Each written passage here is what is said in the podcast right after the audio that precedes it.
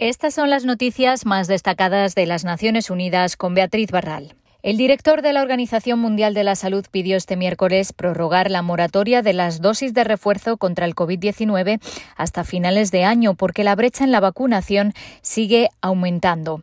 Hace un mes, el doctor Tedros instó a retrasar las terceras dosis al menos hasta finales de septiembre para dar prioridad a la población de riesgo aún sin vacuna.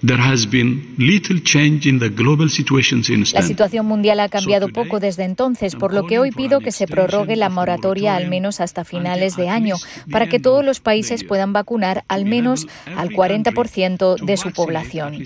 Las terceras dosis pueden ser necesarias para las poblaciones de mayor riesgo como los inmunodeprimidos, matizó, ya que hay pruebas de que la protección contra la enfermedad grave y la muerte está disminuyendo. La petición de Tedros se produce el mismo día en el que COVAX, la iniciativa para el reparto equitativo de vacunas, ha anunciado que este año solo recibirá 1.425 millones de dosis frente a las 2.000 estimados en julio. Entre las razones está la restricción de las exportaciones desde India, las compras masivas de los países ricos y los retrasos en la revisión de vacunas como la estadounidense Novavax. Venezuela recibió este martes el primer envío del mecanismo COVAX al país, 693.600 dosis de vacunas de Sinovac. Es el primer lote de las más de 12 millones de dosis que llegarán por medio de este mecanismo global.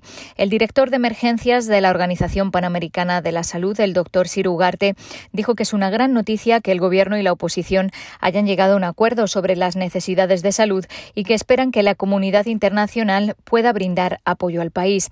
Venezuela, añadió, necesita más vacunas y más apoyo porque los niveles de cobertura aún son bajos y el número de casos y de fallecimientos está en una meseta, lo que indica que es necesario actuar rápidamente. Eh, y en las discusiones que se han tenido con el eh, mecanismo COVAX, con Gavi, eh, con el gobierno de Venezuela, con la Organización Panamericana de la Salud, se ha acordado dar prioridad a Venezuela en el acceso a esas vacunas, considerando la situación del país, pero también las coberturas que hemos visto y la situación de la pandemia. La OPS está trabajando para que las siguientes dosis de esta ronda del fabricante Sinopharm lleguen lo antes posible.